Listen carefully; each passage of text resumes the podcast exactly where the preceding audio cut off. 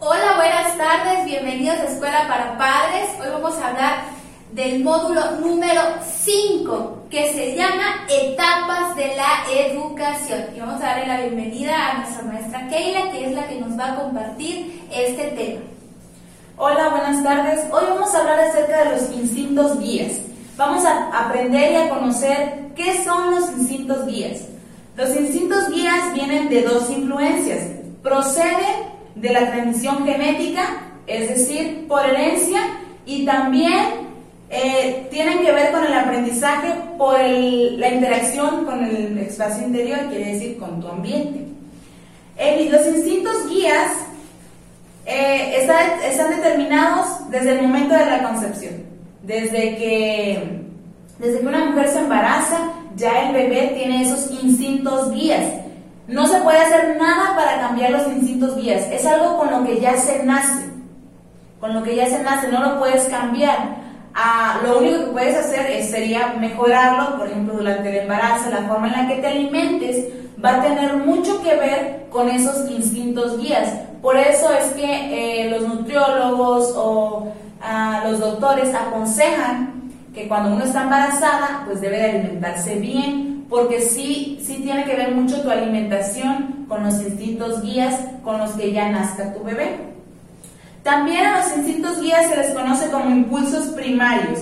Los instintos guías ayudan a desarrollar funciones motrices.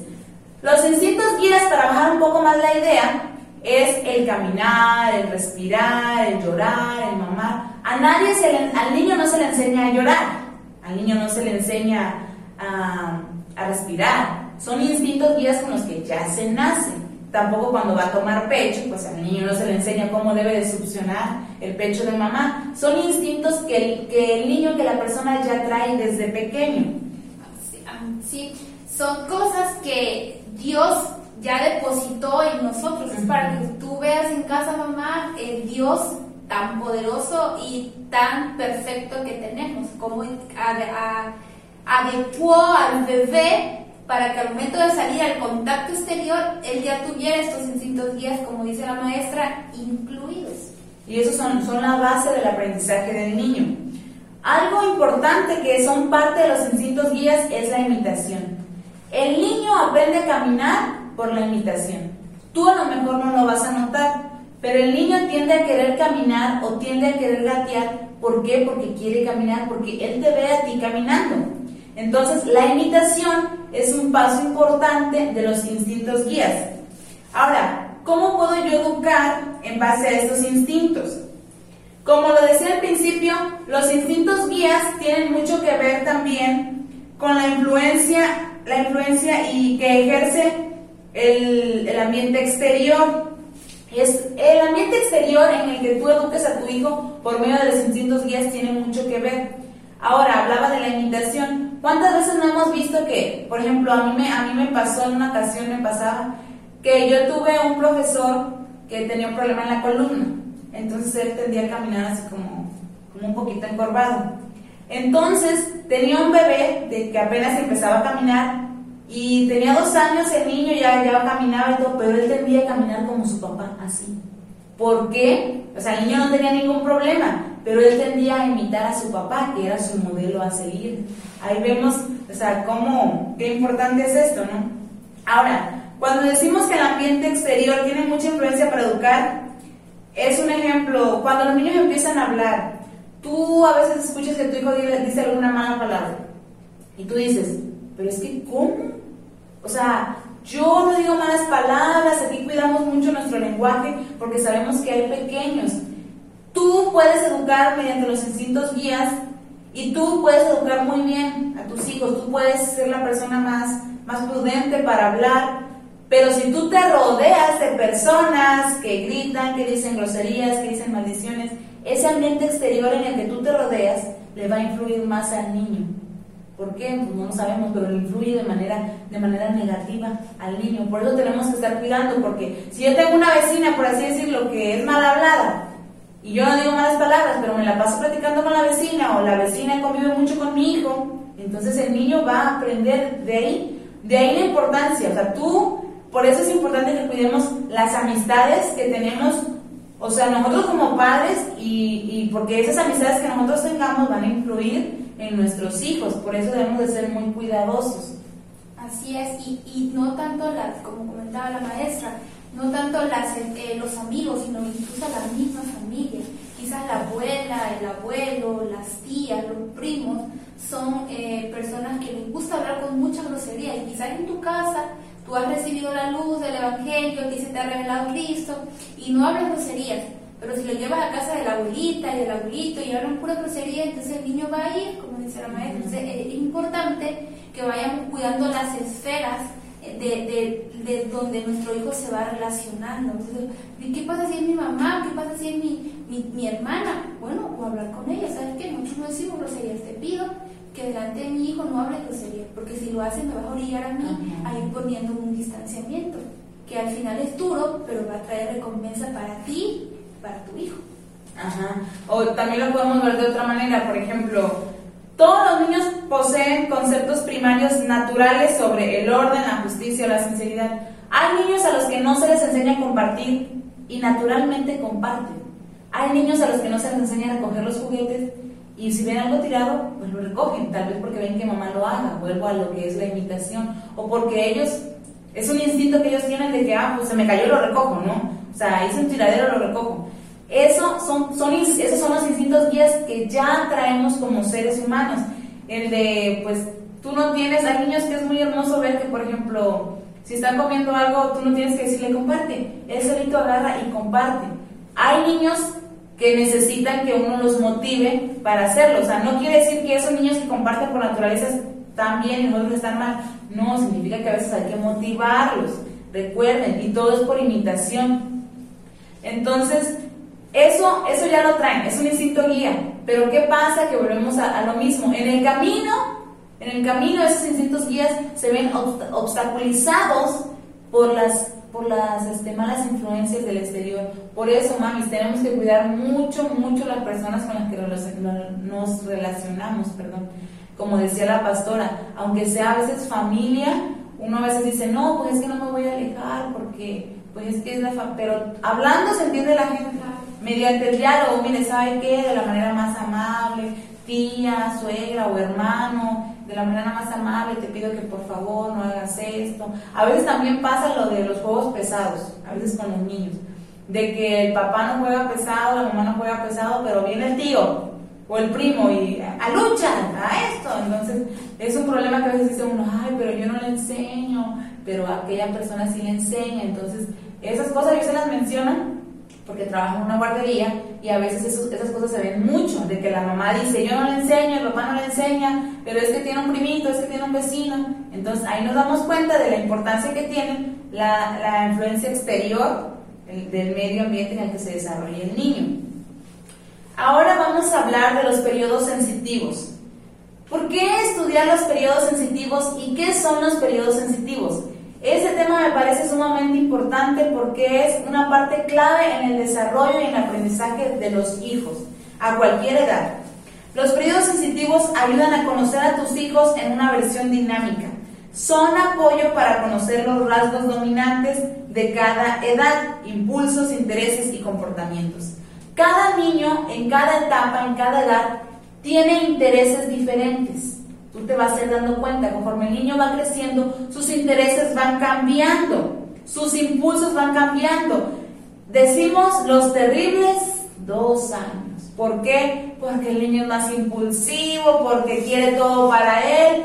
Pero cuando pasa esa etapa nos damos cuenta que ya se acabaron un poco los berrinches, ya no hay tanta impulsividad, ya el niño reacciona más, entiende más. ¿Por qué? Porque está cambiando, sus periodos sensitivos van avanzando y conforme van avanzando, pues el niño va mejorando su conducta, dependiendo también pues este, la motivación de los padres y la educación de los padres. Y él también, pero sí influye, sí, este, sí cambia su comportamiento. Ahora, ¿por qué debemos de enseñar dependiendo la etapa, dependiendo del periodo sensitivo? Dice, debemos evitar el anacrocismo. ¿Qué es el anacrocismo?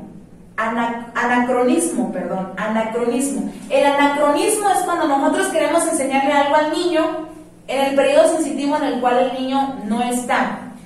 A lo mejor ustedes no me están no está captando bien la idea, no nos estamos dando a entender, porque yo cuando leí el tema también, este, como que a veces se me, se me complicaba entender algunas cosas. Pero les voy a dar un ejemplo clarísimo. Un niño aprende a leer en la etapa de tercero de preescolar, primero de primaria generalmente. Debería, a lo mejor algunos hasta segundo año. ¿Qué pasa? Que a veces existen, existen momentos oportunos para enseñar, momentos que una vez que pasan, o sea, una vez que, que pasó el niño del tercero de quinto, del primero, el segundo de primaria y no aprendió a leer, en tercero, cuarto o quinto va a ser muy difícil que él aprenda a leer. ¿Por qué creen que pasa esto? ¿Por qué creen que, que una persona en secundaria si quiere aprender a leer, si no aprendió a los 5, a los 6 años y a los 2, a 3 se quiere aprender a leer, se le hace más difícil? O sea, nos preguntamos por qué. Pues es por eso, por los periodos sensitivos, porque hay periodos en el cual el niño está apto para aprenderlos. Por eso no debemos de dejar pasar esos periodos. Y el anacronismo es cuando queremos enseñar algo al niño en el periodo en el que no debemos de enseñar. Por ejemplo, otro ejemplo que a mí se viene a la mente, a un bebé que apenas está latiendo o apenas está equilibrando, si tú quieres ya que camine. Entonces todavía el bebé no está listo para caminar, o sea, primero tiene que gatear, primero tiene que controlar su equilibrio y ya después va a caminar. Entonces, eso es lo que comenta la maestra, o sea, no adelantarnos las etapas de nuestros hijos. O pasa mucho también las mamás que tenemos niñas. Muchas veces queremos vestir a nuestras niñas de 4 o 5 años, queremos vestirlas como unas adolescentes, cuando todavía ellas no están en esa etapa, o queremos, o las dejamos maquillarse, o ponerse eh, los zapatitos estos, los las sandalias con taconcito, cuando o sí se ven bonitos, pero debemos estar muy conscientes que las etapas de nuestros hijos van a llegar, como dice la palabra en Eclesiastes, todo a su tiempo. Entonces no es el tiempo que nosotros se los adelantemos, sino que disfrutemos cada etapa en la que ellos están para que sea de bien para ellos y también para nosotros como padres. Para que el aprendizaje sea un éxito, tienes que aprender a respetar cada periodo sensitivo de tu hijo, respetar y aprovechar. A veces vemos en Estados Unidos, por ejemplo, los hijos que son, los niños que son de padres mexicanos, aprenden rápidamente el inglés y el español. Eh, a lo mejor no porque se los enseñen propiamente, pero se dice que de, la, de un año a los cuatro años un niño puede aprender fácilmente eh, una, eh, dos lenguas. O sea, tu hijo puede ser bilingüe sin necesidad de que le estés llevando a clases como tal. ¿Por qué? Porque con su sentido auditivo, con el oído, él lo puede aprender y por la imitación, obviamente. Entonces, por eso es que debemos de aprovechar estos periodos sensitivos. El mejor aprovechamiento de periodos sensitivos va a dar resultado a una mejor educación. En Pensilvania se dice que hay una escuela que se llama una escuela de genios donde dice que hay niños de 4 o 5 años que aprenden a hablar varios idiomas, a tocar el violín. Yo creo que cuando habla de tocar el violín, menciona ese instrumento porque tengo entendido que es uno de los instrumentos más difíciles de tocar, porque se necesita, se necesita mucho oído para aprender a tocar el violín. Entonces, es una escuela en Pensilvania, pero en realidad estos niños no son genios. O sea, no, no tienen más coeficiente intelectual que otros niños. ¿Cuál es? ¿Por qué a estos niños se les llama los niños genios? Porque ellos a la edad de 5 años aprenden dos idiomas, tocan un este tocan un violín, decimos ¿por qué? No, pues que el niño es muy inteligente. No, no es que sea muy inteligente. Lo que sucede es que en esa escuela, primero, tienen los medios, segundo, tienen los maestros, tercero, tienen el tiempo y cuarto, tienen el dinero para llevar a cabo esta educación. Además, para que un niño aprenda a tocar a la edad de 4 o 5 años el violino, para que aprenda otro idioma, se necesita una estimulación temprana. ¿Qué es la estimulación temprana? Empezar a agudizar sus oídos, ponerle música de violín, comprarle un violín, hacer cosas para que esa estimulación temprana le va a servir a él para que aprenda a, tener relación con la música y también para que aprenda a hablar idiomas. Esa es la diferencia entre un niño genio, por así decirlo, y un niño normal. ¿Qué, qué pasa? Se, se aprovechan al máximo los periodos sensitivos. ¿Qué pasa en esa edad de 4 o 5 años? Que a veces en vez de estimular a los niños En vez de aprovechar esos periodos, les damos la tableta todo el día, los dejamos que vean la tele todo el día. Entonces ahí no estás aprovechando los periodos sensitivos de tu hijo, ahí estás derrochando, derrochando el tiempo, no estás aprovechando. Y vuelvo a decir, si el periodo de aprendizaje de tu hijo pasa, ya no le pudiste enseñar a leer, ya no le pudiste enseñar los números, vas a batallar más adelante. Los periodos sensitivos se hicieron para aprovecharse, para que tú como padre, como maestro, aproveches y enseñes al niño el máximo para que él pueda este, aprovechar su potencial al máximo. Ahora, cada persona nace con, un coeficiente intelectual y a la vez con aptitudes para áreas determinadas. Puede ser matemáticas, pintura, música, idiomas, comprensión de la realidad. ¿A qué me refiero con esto? O sea, el hecho de que el, coeficiente intelectual no tiene que ver con los periodos sensitivos, porque tú le puedes enseñar mucho de matemáticas a tu hijo y tu hijo puede saber matemáticas, pero no es un genio en matemáticas. ¿Por qué? Porque su coeficiente intelectual no da para más en matemáticas, pero sí da para más en música, en pintura. Entonces, debemos de, de respetar eso. O sea, Qué bueno fuera que, nuestros hijos pudieran ser perfectos y exitosos en todo, pero no, va a haber cosas en las que ellos se van a desarrollar mejor unas que otras. Y debemos de respetar eso, porque a veces la mamá dice, no, es que yo quiero que sea pintor, que sea músico, que toque la guitarra o que toque esto. Pero si a tu hijo le gusta pintar y va a tener éxito en la pintura, debes de respetar, porque es para lo que él es bueno. Aquí también entra lo que llamamos el talento. ¿Qué es el talento? El talento es algo que ya viene por genética. Escucha esto, mamá, genética, o sea, el niño no va a aprender el talento, el talento ya lo trae. Yo en lo personal he conocido familias donde el abuelo tenía éxito, era buenísimo para dibujar y para pintar. Los hijos salieron buenísimos para pintar, los nietos salieron buenísimos para pintar. Y yo digo, ¿cómo es que, o sea, nacieron con ese talento? Y es un talento que ya lo traen en la sangre, igual como el de los cantantes. Hemos visto que familias enteras, este, pues la mayoría de las familias son cantantes, porque el talento es algo con lo que ya se nace, ya lo tienes. Lo único que puedes hacer tú como padre es ayudar al niño a desarrollarlo. Así es. Y bíblicamente eh, todos nacemos con un propósito. Entonces está el área que nos está compartiendo la maestra de la educación y, y, te lo digo yo de parte de, de, Dios, de la Biblia, de las Escrituras, todos nacemos con un propósito en específico, o sea, eso ya viene. Cuando el, el, espermatozoide y el óvulo se unen, aparte de que Dios ahí sopla vida, ahí también ya va el propósito, ya va lo que ese niño viene a hacer a la tierra. Entonces, por eso es muy fundamental que los padres estemos en comunión con Dios y también estemos viendo viendo a nuestros hijos para ver qué son buenos y en base a eso ayudarlos, en base a eso eh, potenciarlos para que ellos alcancen el éxito y quitarnos las madres y los padres esos paradigmas de la cabeza de que no estudies pintura porque te vas a morir de hambre. No, o no estudies esto porque no vas a encontrar trabajo. Quitemos eso de nuestra boca. Por favor, mamá, por favor, papá, eso eliminémoslo. Confiemos, si nuestro hijo es bueno por la pintura, tú no sabes si es el próximo Picasso, no sabes. Entonces, o sea, diseñador gráfico. Sí, no sabe hasta dónde, dónde lo puede usar Dios. Entonces empecemos a ampliar nuestra mente y empecemos a, a, verlos con potencia. El oro, y bueno, eres bueno en eso, vamos a darle hasta que alcances tu objetivo. y hoy en día hemos comprobado que se ha alcanzado el éxito en todas las ramas y en todas las gamas de la ciencia, de la medicina, de la educación, en todo, siempre y cuando haya una persona que crea en sus sueños. Y como decía la pastora, o sea, la Biblia dice, todos nacemos con ningún talento.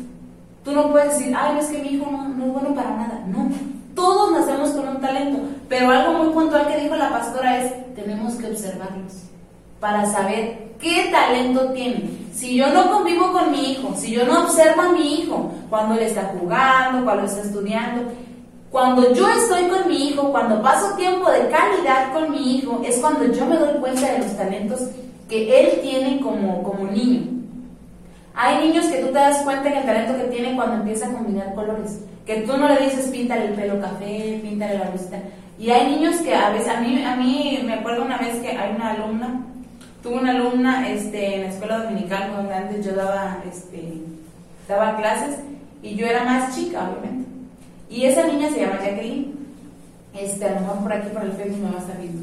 Ella, yo me acuerdo que yo decía, qué bonito pinta. Tenía cuatro años y yo decía, ¿cómo, cómo combina los colores? ¿Cómo, o sea, no se sale de la rayita, nada? Pintaba muy bonito y en la actualidad ella le gusta dibujar y le gusta pintar. Es un talento. Ya, ya ella lo traía adentro. Entonces, es algo maravilloso, pero vuelvo a lo mismo. Si tú no estás con tu hijo, si tú no lo observas, si tú no ves para qué es bueno, tú no vas a poder aprovechar esos periodos sensitivos. Y vas a tener un niño con talento, pero va a, va, va a ser un, un, genio no nacido, por así decirlo. Un genio no nacido quiere decir un genio al cual tú nunca lo motivaste para aprovechar y, y enseñarle y educarle. Un niño que tenía la capacidad, pero como tú como mamá o papá no lo ayudaste a desarrollar al máximo ese talento, el niño se quedó como un genio no nacido. Entonces, ahí la importancia de pasar tiempo con los hijos. Si no observas a tu hijo, tú vas a decir, este, este niño no tiene talento. Este niño no, a lo mejor no va a servir para nada. Entonces, es aconsejable conocer el perfil intelectual y el talento de cada hijo. Los periodos sensitivos varían dependiendo de las razas y el clima, el ambiente. Eh, todos conocerán, conoceremos la película de Tarzán, que Tarzán se crió en la selva. ¿Cómo caminaba Tarzán? Como mono. ¿Por qué? ¿Por qué pues, no caminaba en los pies? Porque su periodo sensitivo, el periodo en el que él tenía que caminar, no vio a papá y a mamá caminando. Él no hablaba casi. ¿Por qué? Porque pues, los animales no hablan. Entonces él nada más por señas hacía lo mismo que hacían los animales. ¿Por qué? Porque sus periodos sensitivos pasaron. Entonces, en la película yo creo que al final pudo caminar normal, pero en la, realidad no se puede. En el trabajo veíamos nosotros, este, una vez nuestra directora nos enseñó unos videos acerca de, aprovechar estos periodos sensitivos porque en cada edad es un periodo específico y se enseña, eh, se tienen que enseñar cosas específicas dependiendo de la edad. Entonces veíamos casos de niñas que desde pequeñas vivían violencia y las tenían encerradas. Me acuerdo mucho de un caso de la niña, de una niña que la criaron siempre desde pequeña en una vivía como en el campo y con los pollos. Ella comía, con, o sea, literal como los pollitos, ella andaba así como los pollitos, entonces ya sus huesos, o sea, ya no puedes, ya no puedes este, arreglar eso porque sus huesos adoptan una forma. ¿Por qué? Porque pasó, pasaron esos periodos sensitivos y ella como convivía y la tenían encerrada, por muchos años vivió encerrada esa niña. Y son hechos verídicos que no sucedieron aquí en México, pero en varios, en otros lugares fuera de aquí de este país. Este, y si, si quieren, búsquenlos. Entonces, son evidencias de que, o sea, los niños hacen, o sea, hacen y se van a comportar dependiendo lo que vean. Esa niña toda su vida la tuvieron ahí. Fue un, caso terrible. La tuvieron ahí, entonces ella comía como los pollos, caminaba como los pollos, porque vivía entre pollos y gallinas, y ahí la tenían encerrada. Entonces a lo mejor hasta comía esa comida. ¿Por qué? Porque pues no se les desarrolló, no se, no se pudo educar en esos periodos sensitivos.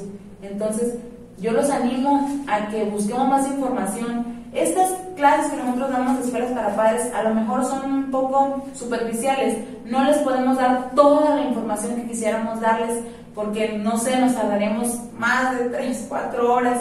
Pero yo les invito a que ustedes busquen, de acuerdo, ahorita todo ya lo tenemos en internet, de acuerdo a qué edad, qué debo de educar en mis hijos. En el siguiente módulo vamos a ver un poco más de esto.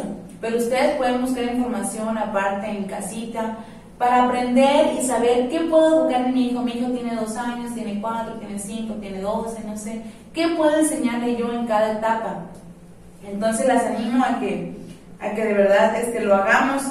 Y a las mamis que tienen a los niños de tres años, de, de los tres a los cinco años, se dice que es la mejor edad para, para enseñar a los hijos. Y es triste que a veces en esta edad donde ellos están pequeños, las mamás a veces trabajan. Y a veces dicen, no, pues ya que entre a la primaria o a la secundaria, voy a tener más tiempo de estar con mi hijo. Sí, mamá, a lo mejor cuando el niño entre a la primaria, a la secundaria, vas a tener más tiempo de estar con tu hijo, pero ya no vas a poder enseñarle lo que quisieras enseñarle, porque ya su periodo sensitivo va a pasar. Igual a los niños que se les enseña a no ser cariñosos, o sea, si tú no estuviste con ellos en esa edad, no los enseñaste a decir gracias, por favor, te amo, a abrazarlos, a tener respeto, ya cuando ellos crezcan no lo van a hacer porque su periodo pasó. O a lo mejor lo van a hacer, pero te va a costar mucho. Entonces, ¿por qué? Y yo recuerdo que platicando con una psicóloga, eh, ella me decía, Narubi, tienes hasta los seis años, siete, para que tú le enseñes a tu hija la disciplina. Tú logras que tu nena a esa edad ya sepa lo que es disciplina, ya sepa lo, el orden, ya sepa las demás cosas que le vamos a mencionar en el próximo módulo, de ahí en adelante ya no vas a tener que repetirlas porque ya van a quedar grabadas en, el, en la mente de tu hija y tu hija las va a hacer sin que tú tengas que repetirlo. Entonces me decía, como lo hemos visto en los módulos pasados, de un año o quizás de dos a siete es, tu trabajo, es tu trabajo de que tienes que estar constantemente, porque recuerden papás que a los niños tenemos que estarle constantemente, lávate los dientes, recoge los juguetes, la tarea, el sueño, la comida. Entonces decía, en ese, en ese tiempo vas a batallar quizás mucho, ¿no? Por, porque tienes que estar como, como se dice, eh, a lo mejor no correctamente encima de ellos.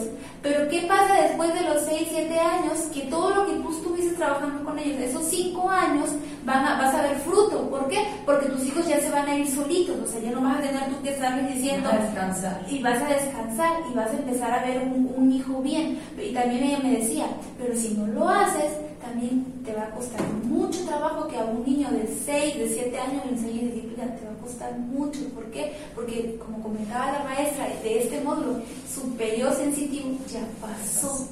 Entonces nosotros las animamos, recuerda mujer que los hijos son lo más valioso que Dios nos ha dado, son un regalo precioso. Vamos a estar un día, aunque tú no seas creyente, te lo digo, vamos a estar un día frente a frente a Dios y vamos a dar cuenta de todo lo que hicimos en esta vida que Él nos ha prestado.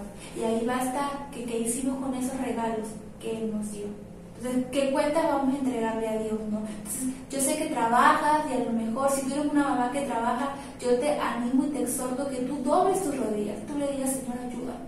Ayúdame porque no es fácil. Ayúdame a que si nada más tengo 3, 4, 5 horas del día con ellos, yo pueda ser una mamá presente. ¿Y se puede? Claro que se puede.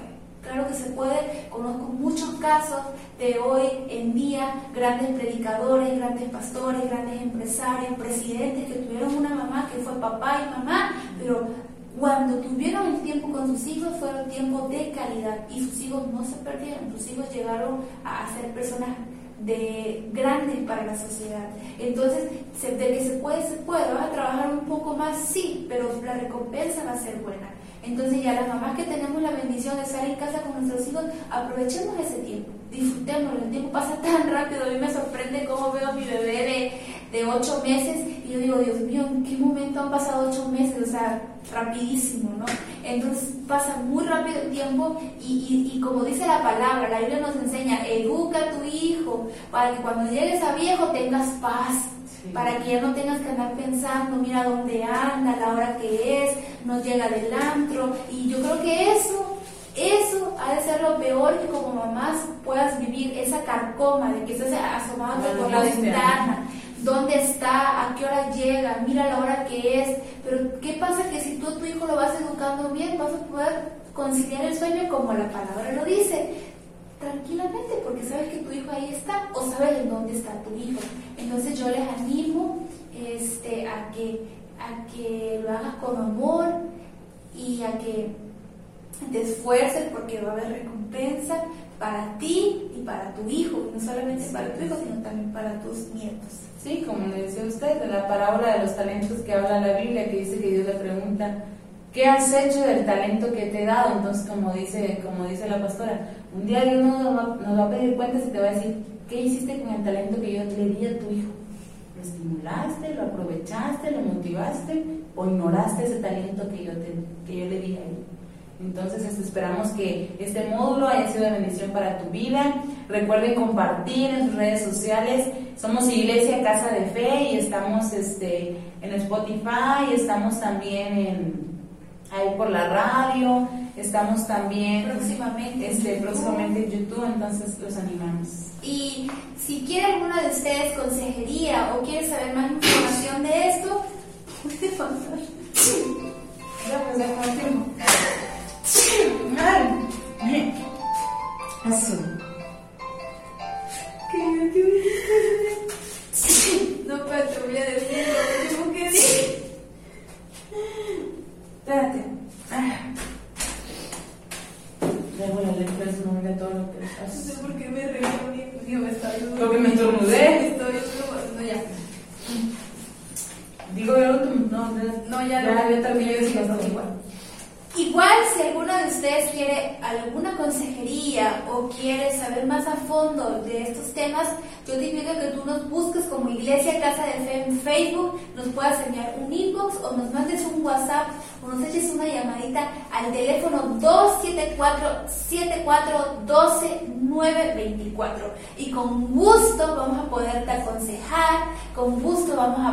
orientarte. Gracias a Dios, la iglesia cuenta con personas muy preparadas tanto en la medicina como en la pedagogía. Aquí tenemos a la maestra. Entonces, tenemos mucha, como se dice, tela de dónde cortar. Entonces, vamos a poder orientarte muy bien. Entonces, no olvides eh, acudir. Recuerda que no está malo pedir ayuda. Al contrario, el que pide ayuda porque quiere hacerlo, mejor. Amén. Hasta luego. Nos vemos en el próximo módulo. Bendiciones.